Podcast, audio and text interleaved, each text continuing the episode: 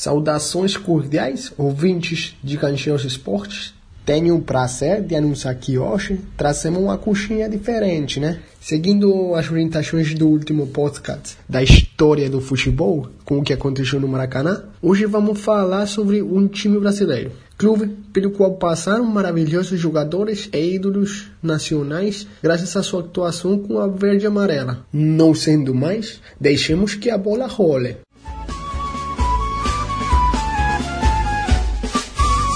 Alvinegro da Vila Belmiro, o Santos vive no meu coração.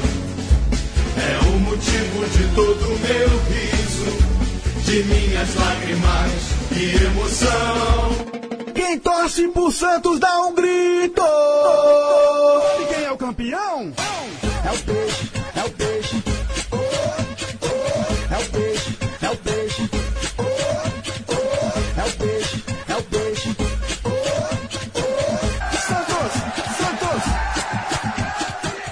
Ubicado no litoral do estado do São Paulo, encontramos a terra da caridade e a liberdade. Um balneário turístico que te atrai com suas praias, além de ser o maior porto de América Latina, dividido em duas áreas, continental e insular. Recebe anualmente um terço das riquezas que entram e saem do país.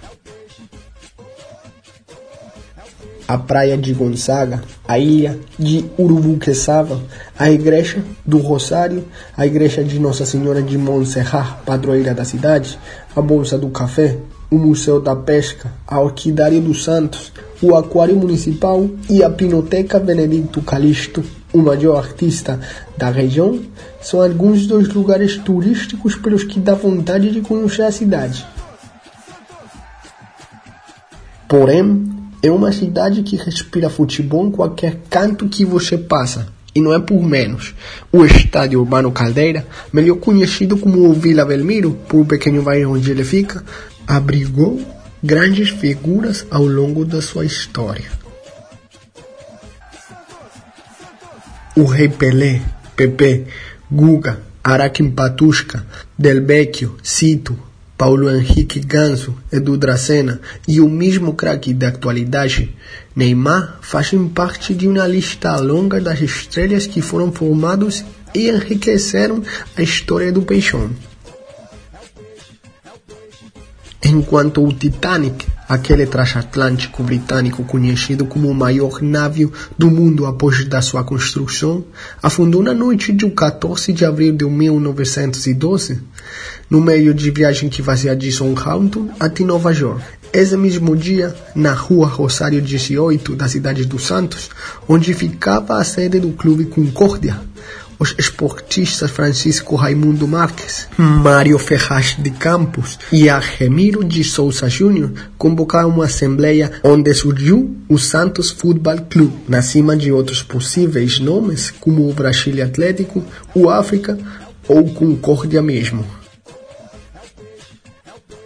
O uniforme também foi motivo de debate, mas finalmente a escolha deu uma camisa com bastões verticais azuis e brancos, separados por uma linha dourada em homenagem ao Clube Concórdia que emprestou sua sede para o evento.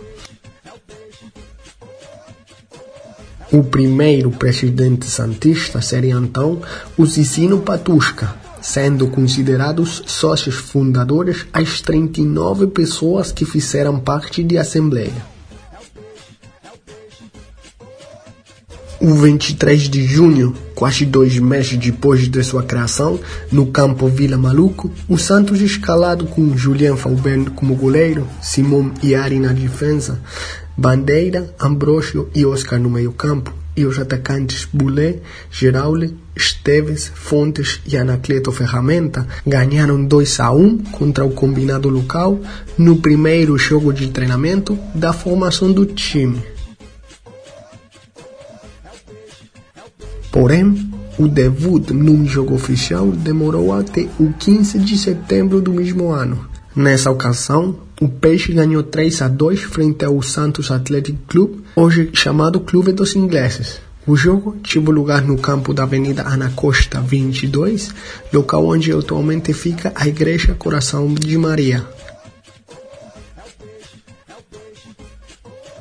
Arnaldo Silveira, o popular miúdo, fez o primeiro gol do jogo e com isso considerado também o primeiro da história do clube. Adolfo Milon Júnior e o mesmo miúdo fizeram os dois gols restantes para a vitória desse dia. A escalação com que o Santos entrou no terreno esse dia foi com Julien Faubert na portaria, Sidney e Arantes na defesa, Hernani, Oscar e Montenegro no meio-campo, Milon, Hugo, Nilo, Simão e Arnaldo Silveira como atacantes. Para o ano seguinte, as cores do clube viraram, passando a ser calção branco e camisa listrada de branco e preto. Também começou a jogar-se o Campeonato Santista de Futebol, com a participação do Santos, América, Ecolástica Rosa e Atlético. Com seis vitórias em seis rodadas, o albinegro praiano foi o campeão com 35 gols a favor e só 7 na contra. Com este primeiro título na história do clube, o Santos recebeu o convite para participar da Liga Paulista do Futebol e em procura de ser campeão estadual esse ano, mas sua apresentação neste torneio não foi boa. Mas no 1915, o Santos saía campeão de novo do Campeonato Santista, jogando com o apelido da União Futebol Clube, por imposição da diretoria da Associação Paulista de Esportes Atléticos.